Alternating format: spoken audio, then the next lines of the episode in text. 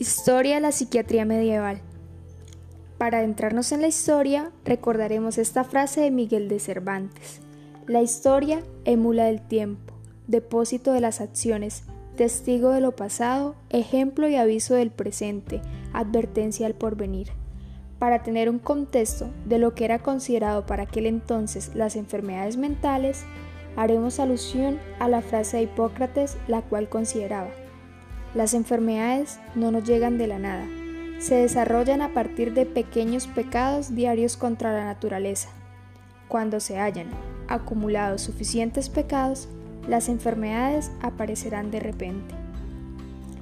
A lo largo de este trabajo, queremos mostrar cuál ha sido la evolución de la atención del paciente mental, tomando en cuenta que históricamente se puede inferir que las posibilidades de éxito terapéutico se relacionaban con la posibilidad económica o estatus social del paciente.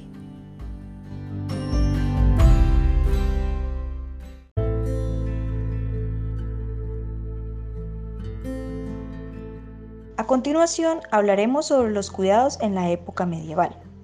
¿Sabías que los hospitales medievales prácticamente nacieron de la caridad cristiana y se podían considerar básicamente de dos tipos? Estaban aquellos situados en las ciudades, siempre fundados por los obispos o custodiados a instancias de los reyes. Estos eran reyes de la aristocracia del momento o de los municipios, y los situados en zonas rurales, que no eran sino simples dependencias de los monasterios. Entonces, estos últimos, dirigidos por religiosos, eran pequeños centros de acogida a enfermos y necesitados, con escasas camas y recursos donde se llegó a contar con personal específico de enfermería y solo se aportaba consuelo espiritual y cuidados de enfermeros, también como el de los psicólogos. El medioevo es considerado como época de pobreza, penuria e indigencia. La pobreza podía llevar a la muerte, pero también a la locura, porque solía implicar soledad, rechazo social, sensación de impotencia y pérdida de la autoestima. Los locos también aparecían inmersos en la pobreza, sufriendo tristeza y desesperación. Los pobres se maldecían y blasfemaban, y a veces perdían la sensatez y caían en la locura.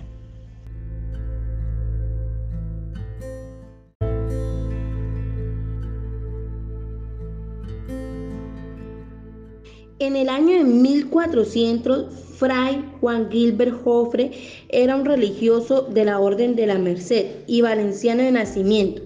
Él se inclinó por los cuidados de los enfermos mentales en la ciudad de Valencia, donde convenció a los habitantes para que se fundase un hospital o una casa que acogiese a los locos que vagaban por las calles de la ciudad, de tal modo que estos no fuesen sueltos por la ciudad y no pudieran hacerle daño a las personas.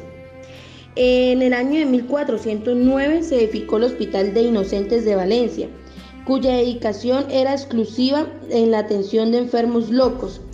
El nombre de los hospitales de inocentes fue elegido a la gran influencia del cristianismo.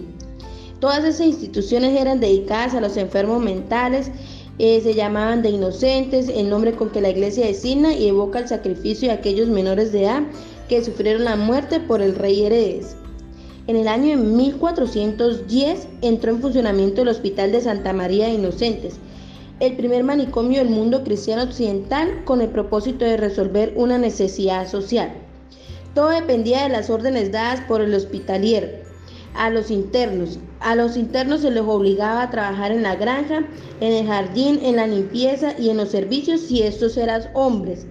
Si estos eran mujeres se les obligaba a trabajar cosiendo, tejiendo, confeccionando vestidos. También se trataba siempre de evitar la inactividad, pues según la gente creía que la permanente ociosidad podía perturbarlos más, fomentándoles el vicio y los malos hábitos.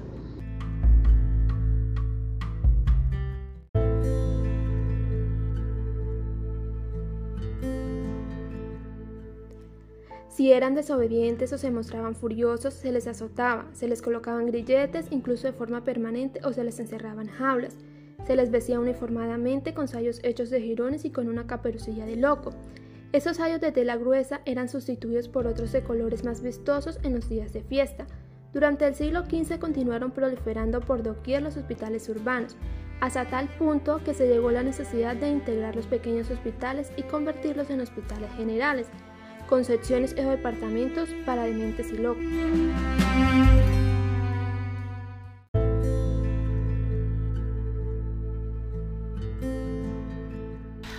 Más tarde se inicia la concentración hospitalaria.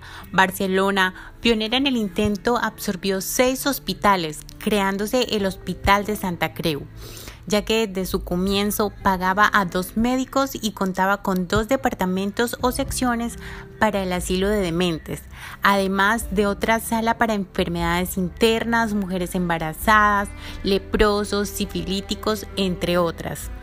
En 1425, el rey aragonés Alfonso V el Magnánimo fundó en Zaragoza el Hospital de Nuestra Señora de Gracia, un moderno hospital general que admitía toda clase de enfermos sin distinción de sexo o creencia. Incluía una casa de locos edificada a comienzos del siglo XV por la iniciativa de un grupo de ciudadanos y luego ubicada en el marco del Hospital General. El Gran Consell General de Baleares unificó todos los hospitales de la isla en uno solo Contaba con dos salas, una para dementes de sexo masculino de aspecto agradable y bien distribuido, y la otra para las mujeres donde habitualmente los exorcistas conjuraban a las enfermas.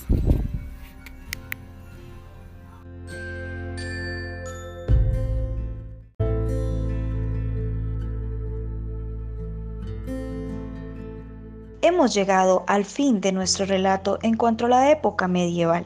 Esperamos haya sido de su agrado. Y tengo algo más por decir. La psiquiatría es el único negocio donde el cliente nunca tiene la razón. Gracias.